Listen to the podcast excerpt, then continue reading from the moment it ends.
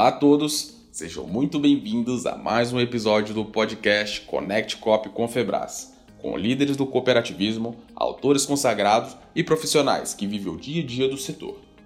Neste episódio, o nosso convidado é o Sr. Fernando Gabriel, que é diretor de subsidiária dentro da Superintendência de Atendimento do Cicobi Centro Cooperativo, Cicobi CCS. Olá, senhor Fernando, seja muito bem-vindo e obrigado pela sua participação aqui no podcast Connect Cop. Olá, obrigado pelo convite. É um imenso prazer poder participar desta entrevista para falar sobre as experiências do sistema cooperativo Cicobi.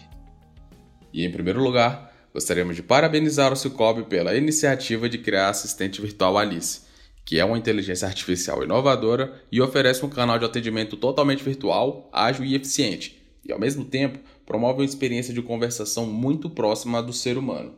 Senhor Fernando, gostaríamos de saber em quem foi inspirado o nome Alice para a criação dessa assistente virtual. No Cicobi, buscamos constantemente homenagear profissionais que fazem parte da história do cooperativismo. O nome Alice foi em homenagem a Alice Aclange, fundadora, em 1883, da Aliança Cooperativa das Mulheres, uma das organizações dedicadas a difundir o movimento cooperativista. Excelente, muito obrigado pelos esclarecimentos. Bom, em tempos tão acelerados, onde quase tudo é resolvido de maneira virtual, as empresas têm apostado fortemente no atendimento aos seus clientes por meio das plataformas online. Em 2019, por exemplo, os clientes do Cicobi realizaram 4,4 bilhões de transações financeiras junto à instituição. E desse total, 78%, que equivale a 3,4 bilhões, foram feitas exclusivamente por meios digitais, disponibilizados pela própria cooperativa. Com certeza, trata-se de um percentual muito expressivo. E hoje, cada vez mais as cooperativas possuem e investem em plataformas de atendimento virtual aos seus cooperados. E nesse sentido, Quais seriam os diferenciais deste novo serviço em relação aos que já existem no mercado? O senhor poderia nos explicar melhor como funciona a assistente virtual que vocês idealizaram, como as suas funcionalidades e principais diferenciais? O projeto Alice nasceu a partir do programa de transformação digital do Cicobi. Alice se diferencia por trazer as experiências de conversação muito próximas dos seres humanos Ele entende textos mais complexos e responde utilizando uma linguagem informal. Numa primeira interação, Alice tem solucionado 80% das questões que lhe são apresentadas. E quando ela não consegue ou não sabe responder, transfere para um atendimento humano para finalizar o atendimento, proporcionando para nossos cooperados uma experiência completa e resolutiva. Hoje Alice já responde sobre todos os produtos e serviços do Cicobi e ainda realiza alguns serviços como obtenção de saldo e extrato de conta corrente, de conta poupança, limite de cartão, entre outros. Realmente, senhor Fernando, o crescimento em 2019 foi muito significativo. E é importante ressaltar também que durante o período da quarentena, o uso dos canais digitais também cresceu consideravelmente. Neste caso, qual o percentual de crescimento em relação à quantidade de transações realizadas desde o início da quarentena pelos cooperados do Cicobi e qual o percentual de representação em relação ao total de transações? Com a pandemia do Covid-19, o atendimento virtual cresceu significativamente, aumentando consequentemente o número de consultas digitais realizadas pela Alice.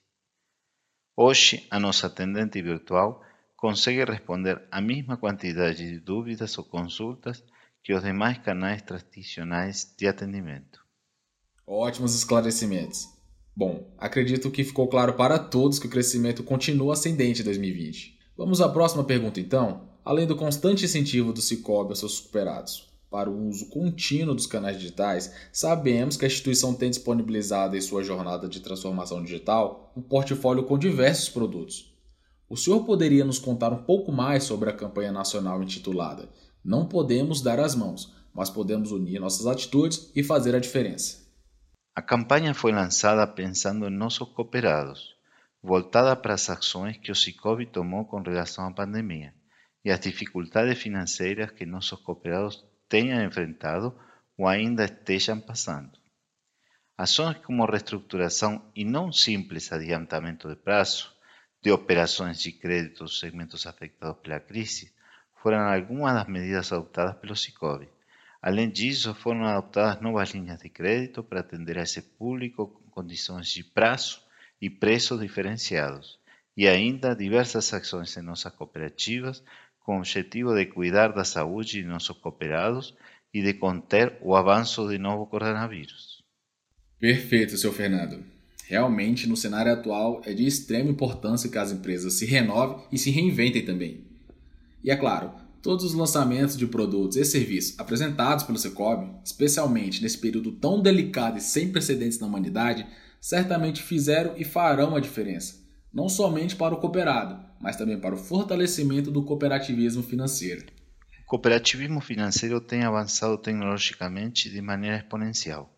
Em especial, o sistema Sicob vem ganhando protagonismo em várias frentes, como por exemplo, nosso app Mobile Banking, que é o melhor avaliado do mercado, iniciativas de Open Banking, blockchain, entre outros, inclusive ganhando vários prêmios no sector de tecnologia.